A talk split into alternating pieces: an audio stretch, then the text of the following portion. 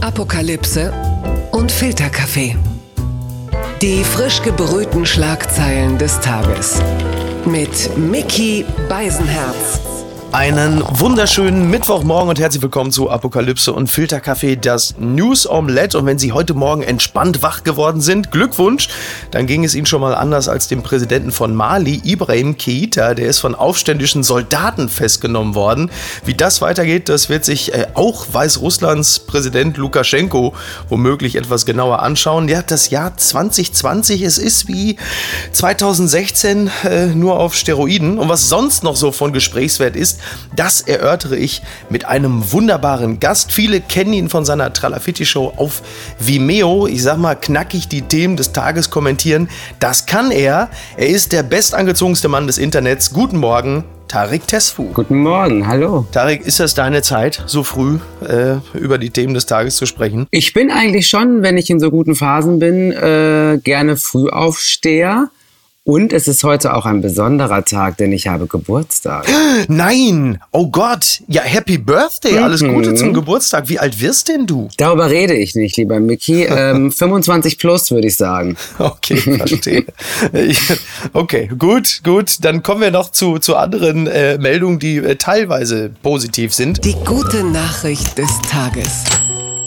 NTV meldet, Spahn will Karneval 2021 ausfallen lassen. Ja, das Jahr 2020, vielleicht haben wir es auch vorschnell etwas abgeurteilt. In Deutschland steigen die Corona-Fallzahlen wieder an. Gesundheitsminister Spahn denkt deshalb darüber nach, die kommende Karnevalssaison nicht stattfinden zu lassen. Er könne sich mitten in der Pandemie kein Karneval vorstellen. Er selber sagt, Zitat, ich war selbst Kinderprinz und komme aus einer Karnevalshochburg. Ich weiß also, wie wichtig Karneval für viele Millionen Deutsche ist. Tarek, äh, auch für dich? Fragezeichen. Also mich überrascht es, dass wir quasi Corona brauchen, damit dem Karneval endlich ein Ende gemacht wird. Ich kann sehr, sehr gut auf Karneval verzichten. Also ich bin alles andere als Jeck. Hm. Einmal habe ich eine Vernunftsgeschichte im Sinne von, ja, es ist sehr, sehr sinnvoll, dass wir in Zeiten dieser Pandemie auf gar keinen Fall Karneval feiern. Mhm. Und auf der anderen Seite denke ich mir so, pff, Karneval ist mir relativ scheißegal. Ja,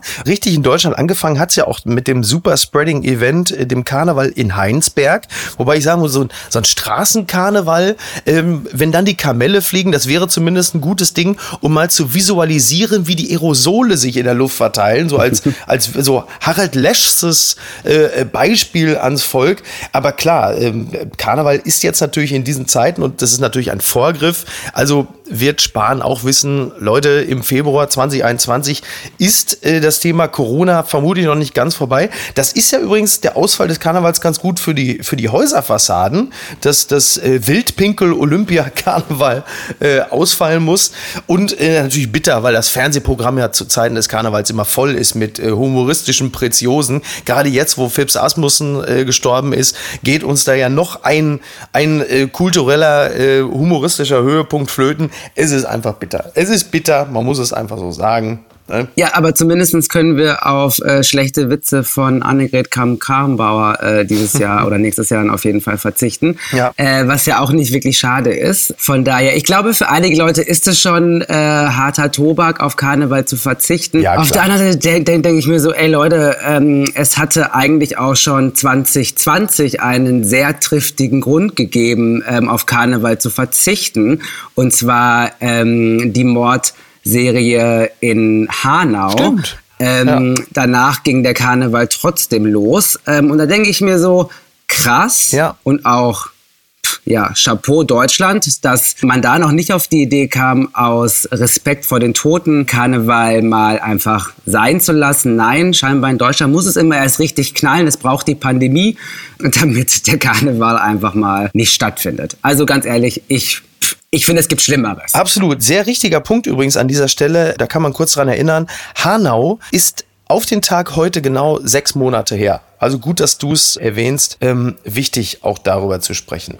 Verlierer des Tages hört auf den Namen Markus Söder, denn so langsam muss man sagen, dass die starke Schulter zum Anlehnen in der Hochphase des Lockdowns womöglich seinen Laden nicht ganz im Griff hat, denn seine Ministerin, Frau Hummel, wusste früher von den Corona-Testpannen Das zeigt eine interne Mail, die auch der Süddeutschen Zeitung vorliegt. Und äh, dort erkennt man sehr deutlich, dass Frau Humel, die Gesundheitsministerin von Markus Söder, die sich am Mittwoch noch sehr überrascht gab über die Testpannen, dass sie schon am Montag davon wusste. Und das ist natürlich jetzt nicht besonders glücklich. Ähm, das lässt ja nun doch den Schluss zu, dass Markus Söder äh, in der Bekämpfung der Pandemie nicht ganz so weit vorne ist, wie wir das bislang dachten. Wir dachten immer, Söder, das sei so der, der Admin und jetzt ist er womöglich doch mehr der Armin, mhm. oder? Wie, wie, nimmst du so den, den Söder gerade wahr? Ich muss ja ganz ehrlich sagen, ich war ja zeitweise ein bisschen verschossen in den Söder, was ich niemals gedacht hätte, Dafür, dass ich... Danke, jetzt, deine Einladung hat sich jetzt schon gelohnt. das wäre ein Bild. Ja, dass ich mal mich in einen CSU-Politiker und dann auch noch in den Söder ja, verknalle, ja. Ähm, das hätte ich auch nicht gedacht, aber ich muss ganz ehrlich sagen, ich war großer Fan von der Art und Weise, wie, ähm, du meintest ja gerade auch schon, ne, von wegen starke Schulter ähm, ja, ja. und Politik im Sinne von, äh, wie bekämpfen wir Corona sinnvoll und was können wir alle gemeinschaftlich tun. Ja. Das fand ich schon ziemlich nice so und war so, okay, Söder, Respekt, was ist los mit dir? Du und Markus Söder Schulter an Schulter, wie das ist ja ein Bild wie aus einem Uli Seidel-Film. Aber das hallo. hätte ich wirklich gerne gesehen. Händchen halten geht ja leider nicht, ne? Das Aber stimmt. Liebe kann man ja auch anders zeigen. Aber wie gesagt, äh, mein, mein Liebesschloss äh, ist jetzt auch ziemlich, ja, jetzt, jetzt, es wurde niedergebrannt. Oh oh quasi. Gott. Denn äh, Söderle ist nicht der Held, ist nicht der Mann, für, für, den ich ihn gehalten habe. Ist doch nicht der Mann für gewisse Stunden. Leider nicht. Ja. Er ist scheinbar der Mann für, ja, ein sehr, sehr schlechtes Krisenmanagement, beziehungsweise ich glaube, Söder hat sich einfach zu viel vorgenommen. Ja. Und das zeigen ja jetzt auch diese, diese Testpannen, mhm. ähm, dass die, die das quasi ähm, quasi stemmen sollten, scheinbar nicht bereit dafür waren ähm, und Kapazitäten einfach krass gefehlt ja, haben. Absolut richtig. Und das ist natürlich ein großes, großes Problem, vor allem in der jetzigen Zeit, wenn Menschen, die, die infiziert sind, über Tage einfach nicht wissen, dass die infiziert sind. Ja, ja. ja. Katastrophe. Absolut, absolut. Ähm, übrigens, weil du sagtest, Händchen halten ist nicht. Das hat, glaube ich, gestern übrigens auch äh, Angela Merkel mehrfach Armin Laschet gesagt. Denn Armin Laschet, also der große Widersacher von äh, Markus Söder, äh, wenn es um die mögliche Kanzlerschaft geht, äh, der hatte ja Angela Merkel zu Gast, erst in Düsseldorf. Da waren sie unter so einer Glaskuppel. Da hat man auch die Bilder gesehen von Merkel, die auch sagt, ja, danke schön, super Idee, Laschet. Brüllend heiß und du schleppst mich hier ins Treibhaus. Aerosole, aber nichts von gehört. Und dann ging es noch zur Zeche Zollverein ein zum Pressetermin und wir erinnern uns ja Merkel und Söder, Herrenchiemsee, Spiegelsaal und stattdessen jetzt äh, Glaskuppel und Zeche Zollverein. Da hat Merkel auch gedacht, was ist das denn, der Kacktümpel da statt Chiemsee. Und Armin Laschet wollte immer auf Tuchfühlung mit Merkel und man hat richtig gesehen, wie Merkel immer so ein bisschen weg von ihm ist, so pack mich nicht an, hau ab, sag mal, äh, was hast du denn Abstand halten nicht verstanden? Das war ganz interessant zu sehen. Laschet wollte immer die Nähe für Bilder und Merkel wollte immer die Distanz, weil sie wusste, was gibt das für Bilder, wenn ich jetzt hier anfange mit Lasche zu kuscheln. Das fand ich, äh, fand ich toll. Also es war äh, ganz interessant zu beobachten. Hast du, hast du die Bilder gesehen von den beiden? Ich habe diese, ähm, diese Kombi-Bilder gesehen. Ich glaube, auf Spiegel Online kann ja. man äh, witzigerweise mit so hin und her ziehen, mhm. äh, kann man sehen, äh, was der Söder quasi aufgetischt hat. Äh, Glamour pur quasi. Ja. Und dann halt im Vergleich Vergleich rüberziehen, äh, wo dann halt Angela Merkel äh, mit dem Laschet gechillt hat. Und natürlich, ich meine, Düsseldorf, machen wir uns nichts vor, gehört mit zu den hässlichsten Städten überhaupt. Ähm, also gegen die Zeche in Essen, da lasse ich nichts kommen ja. als alter Ruhrpott-Jungen. So. Das hat schon Charme, so. Das muss man einfach nur verstehen. Aber ja, es war so ein bisschen so Copy-Paste in sehr, sehr schlecht. Also Armin Laschet, äh, da waren auf jeden Fall nach dem Besuch von meiner Seite ähm, keine Herzen. Also er ist nicht mein neuer Lover jetzt, nachdem Söder da so verkackt hat. Ähm, ich muss weitersuchen quasi. Ich muss dir vielleicht mal Joe Laschet anbieten. Ne? Aber da sprechen wir beim nächsten Mal drüber. Die Schlagzeile des Tages. Ja, nie war es treffender wegen Schlag und äh, ja, komm, ist egal. Die Tagesschau schreibt Rücktritt von AfD-Politiker Kalbitz, kleiner Boxhieb in die Seite. Es äh, ist die große Frage, war es eine handfeste Prügelei oder doch nur ein Knuff zur Begrüßung? Fakt ist, Brandenburgs AfD-Fraktionschef Kalbitz tritt zurück. Sein Parteikollege wird im Krankenhaus behandelt und viele Fragen bleiben. Ja, es ist die Meldung raus, dass Andreas Kalbitz seinen Rücktritt vom Posten des Fraktionsvorsitzenden erklärt hat. Und in der Fraktion in Brandenburg gibt es immer weniger die Kalbitz jetzt überhaupt noch stützen. Und es ist ja jetzt nun, dass sein, dass der, der parlamentarische Geschäftsführer der AfD-Landtagsfraktion, Dennis Holoch, der auch sein Stellvertreter war, dass der krankenhausreif geprügelt wurde. Und es geht die ganze Zeit, geht es immer darum, was war es denn jetzt eigentlich? Hat Kalbitz Holoch verprügelt oder hat er ihn nur zur Begrüßung geknufft? Und jetzt ist die Frage, äh, ist er jetzt eigentlich äh, Fraktions- oder doch eher Frakturvorsitzender mit einem rechten Haken? Also, also das das, ist, das verleiht dem Begriff Kampfkandidatur auch nochmal eine völlig neue Bedeutung. Bist du einigermaßen im, im Thema, was äh, Kalbitz angeht und die AfD-Fraktion in Brandenburg? Das ist ja sehr seltsam. Also es äh, wirkt ein bisschen wie so eine schlechte oder gute, wie auch immer man es sehen möchte, Telenovela, finde ich ein bisschen. Ja. Ne?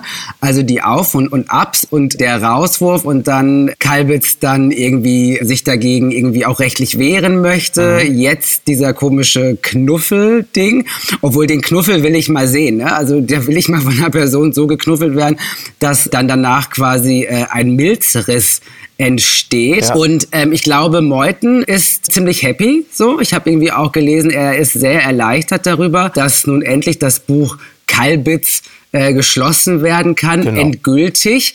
Ähm, der hat auf jeden Fall eine Pulle heute aufgemacht. Ähm, hm.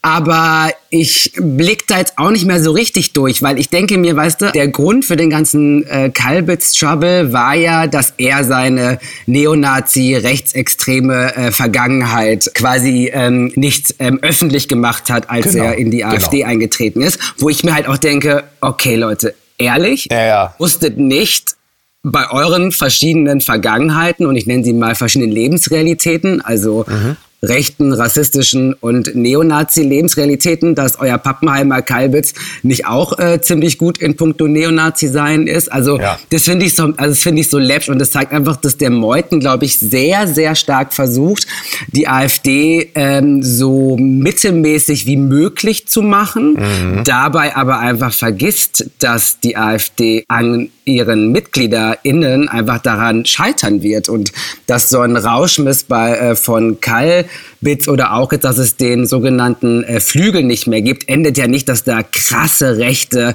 und ähm, rechtsradikale Strukturen am Start sind. Ja, ja, klar, vor allem wenn du den Flügel wegnimmst bei der AfD, bleibt ja vom Vogel nichts mehr übrig. Ne? Das ist ja auch die andere aus. Sache. Aber wir halten mal positiv fest, ist doch toll, dass die Glatze jetzt auch schon mal einen Weißen schlägt. Ne? Das ist ja auch eher ungewöhnlich äh, für die Kreise von Kalbitz und Co. ähm, ja, mal gucken, was da noch so alles rauskommt. Also, um das Thema für heute erstmal zu beenden, es, es geht ja in der AfD-Landtagsfraktion, äh, gibt es da einen gewissen Kai Laubach, der nennt dann äh, Kalbitz auch noch als Krebs und äh, sagt, er hätte äh, Holoch fast getötet. Also, du siehst, da ist Parteikrebs, das war der. Du bist Parteikrebs, Junge. Also, das wird noch, äh, das wird noch interessant und wir verfolgen mal, wie das weitergeht. Ich finde es ja toll, die sollen sich, also ich wünsche natürlich niemanden einen Milzriss, aber ich habe auch nichts dagegen, äh, wenn die AfD alles dafür tut, sich gegenseitig einfach so krass zu zerfleischen, dass am Ende einfach nichts mehr übrig bleibt als eine kaputte Milz. Genau. Blinddarm schlägt Milz, das war äh, das, das braune Promi-Boxen des Tages. Und wir kommen zur nächsten Rubrik. Blattgold. Parteitag der Demokraten. Trump attackiert Ex-Präsident Obama und seinen Vize Biden als korrupt. Das schreibt der Spiegel. Ja, es äh, war ja so, dass die ehemalige First Lady Michelle Obama eine tolle Rede gehalten hat beim digitalen Konvent, beim Democratic National Convention. Dieses Mal äh, gezwungenermaßen wegen Corona digital. Dort sprach Michelle Obama und äh, hatte äh, Donald Trump heftigst ähm, attackiert. Also sagte, du, du kannst dich nicht einfach durch diesen Job hindurchschwindeln, sagte sie über Trump. Präsident zu sein ändert nicht, wer du bist. Es offenbart wer du bist. Und daraufhin hat Donald Trump äh, sich gemeldet und hat geschrieben, äh, beziehungsweise, ja doch, bei Twitter, natürlich bei Twitter, die Administration von Obama und Biden war die korrupteste in der Geschichte. Äh, ähm, dazu gehöre, dass sie sein Wahlkampfteam ausgespäht hätten, was der größte politische Skandal in der Geschichte unseres Landes sei.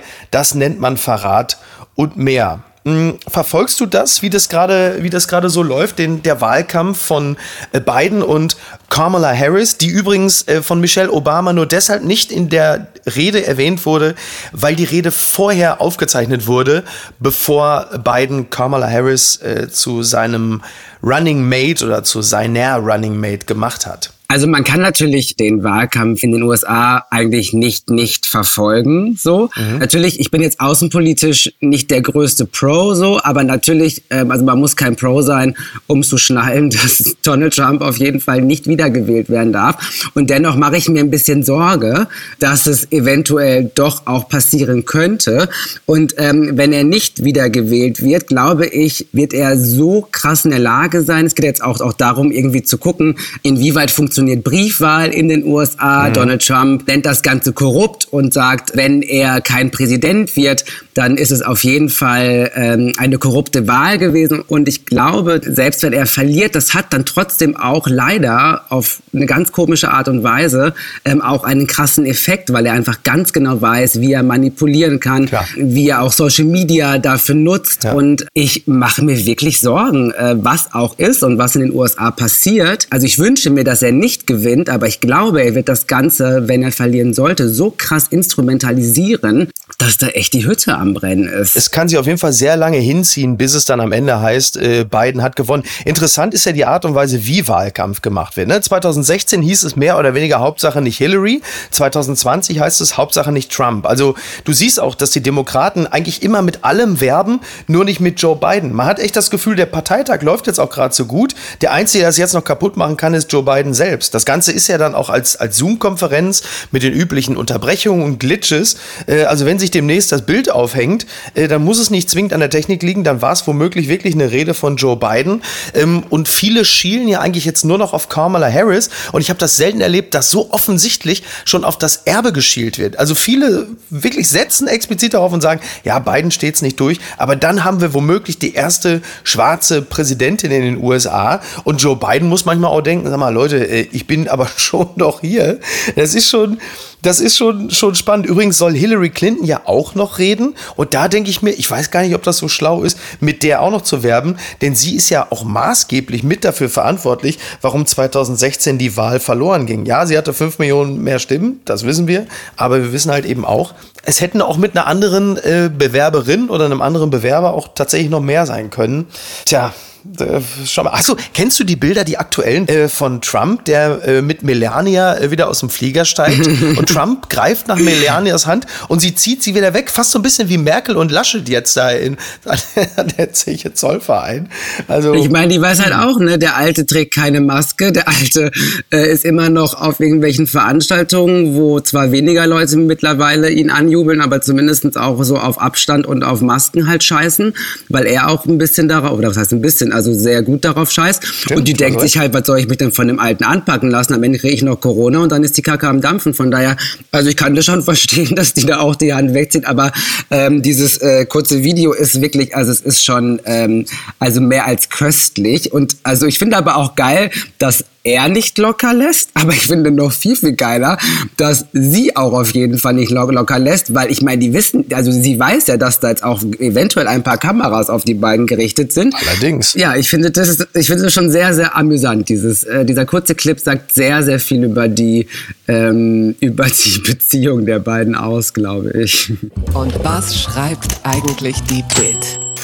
von unseren Gebühren. Hassvideo gegen Polizei. Also das, das ist jetzt natürlich ein tolles Thema für die Bild. Es gibt ja äh, dieses schöne kleine ähm, Satirevideo auf Kosten der deutschen Polizei, in dem äh, unser Kumpel Aurel Merz einen äh, jungen Mann darstellt, der versucht, sein eigenes Rennrad von einer Befestigung zu lösen und daraufhin von der Polizei also für einen Drogendealer gehalten wird. Am Ende wird er in dem Video auch noch erschossen und es geht natürlich, es ist eine satirische Zuspitzung des Themas Racial Profiling und das treibt natürlich die Bild auf die Palme, die sich also bitter beschwert beschweren, das Ganze sei gebührenfinanzierter Hass, so äh, zitiert die Bild den CDU-Politiker Hauer und dann ist das Ganze natürlich auch noch vom öffentlich-rechtlichen Sender Funk, das ist ein ARD-Projekt, ähm, bezahlt. Da kommt also einiges zusammen. Und jetzt ist natürlich die Frage, äh, Tarek, wie stehen wir denn eigentlich dazu? Also ich kann nur sagen, äh, ich finde das Video unfassbar krass witzig, vor allem das Ende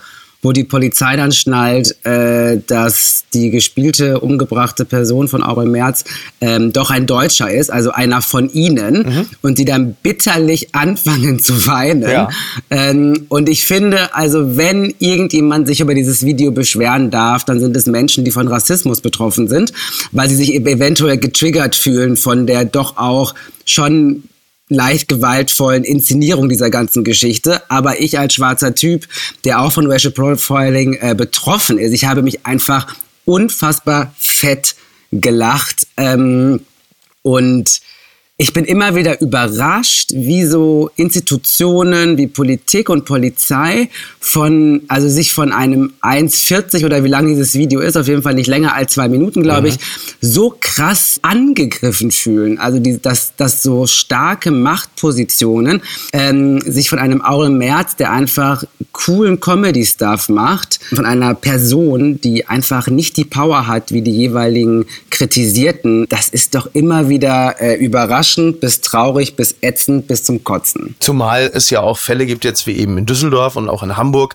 äh, die ja äh, nochmal relativ deutlich mal mehr, mal weniger deutlich zeigen, äh, dass es halt eben dann doch zu einer unangemessenen Form äh, der Gewalt gegen äh, Bürger, äh, respektive Bürger mit Migrationshintergrund äh, geht. Also wenn dieses Video, ich fand es jetzt auch, also ich fand es jetzt nur auch wirklich nicht dramatisch. Ich, ich habe die satirische Zuspitzung des Ganzen auch gesehen und ähm, äh, um jetzt auch die Polizei oder Einzelne, darum geht's ja, Einzelne darauf aufmerksam zu machen, ob der Umgang äh, mit äh, deutschen oder von mir aus auch wie auch immer gearteten Bürgern nicht manchmal etwas verbesserungswürdig ist, da halte ich das Video jetzt auch nicht für total missraten. Also ich fand die Empörung da, was das angeht, auch etwas äh, überzogen. Und die Satire trifft ja einen äh, durchaus nicht ganz falschen Kern. Da jetzt so zu tun, als sei die Polizei eine marginalisierte Gruppe, die unseres beso besonderen Schutzes bedarf, äh, das sehe ich auch nicht. Ich warte jetzt im Grunde genommen stündlich darauf, dass äh, Horst Seehofer Aurel März anzeigt.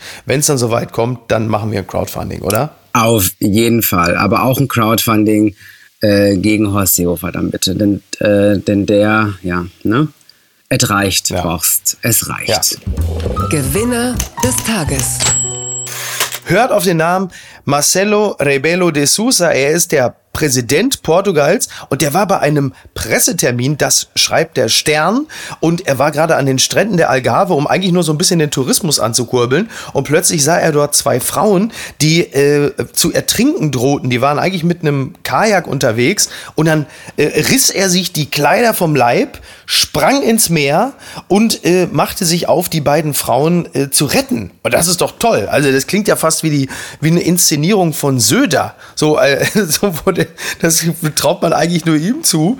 Äh, Donald Trump hätte die, wäre wahrscheinlich auch ins Wasser gegangen, aber er hätte die beiden Frauen unter Wasser einfach betatscht und dann hätte er damit geprahlt, dass er ein viel besseres Boot hätte. Ähm, ich, also, ist dieser Präsident Portugals, ist das ein Mann, den du wählen würdest, Tarek? Also auf jeden Fall ein Mann, in den ich mich gerade Hals über Kopf natürlich wieder mal verliebt habe. Denn, Schon wieder? Äh, das ist also ja wohl, ist Söder also das ist, und jetzt? Also das ist ja wohl ein Held, wie wir ihn alle brauchen. Das ist doch wirklich mal jemand, ähm, also ja, ich bin hellauf begeistert. Ja. Ist in Portugal Reisewarnung gerade? Ich glaube, da geht's. Da kannst du Dann hin. würde ich sagen, da ja. weißt du Bescheid, wo ich am Wochenende bin. ich warte jetzt nur noch auf einen Pressetermin, wenn Ralf Möller irgendwann Ministerpräsident von NRW werden will. So irgendwo am Rhein. Lasst mich, jetzt geht's um die Menschen hier, Latissimus durchgedrückt und unbürokratisch Hilfe leisten. Naja, komm, ich wünsche dir einen schönen Mittwoch. Einen schönen Geburtstag wünsche ich mir noch. Ja, scheiße, stimmt, Hast du schon Geburtstag. Wieder vergessen, ne? So, ich gehe jetzt gleich erstmal einen Kuchen backen. Ja, oh, ich bin wirklich, Gott. ich bin ein loses Mädchen. Mach's gut. ciao, ciao. Apokalypse und Filtercafé ist eine Studio Bummens Produktion mit freundlicher Unterstützung der Florida Entertainment. Redaktion Niki Hassania. Produktion Laura Pohl. Ton und Schnitt Mia Becker und Christian Pfeiffer. Neue Episoden montags, mittwochs und freitags. Überall, wo es Podcasts gibt.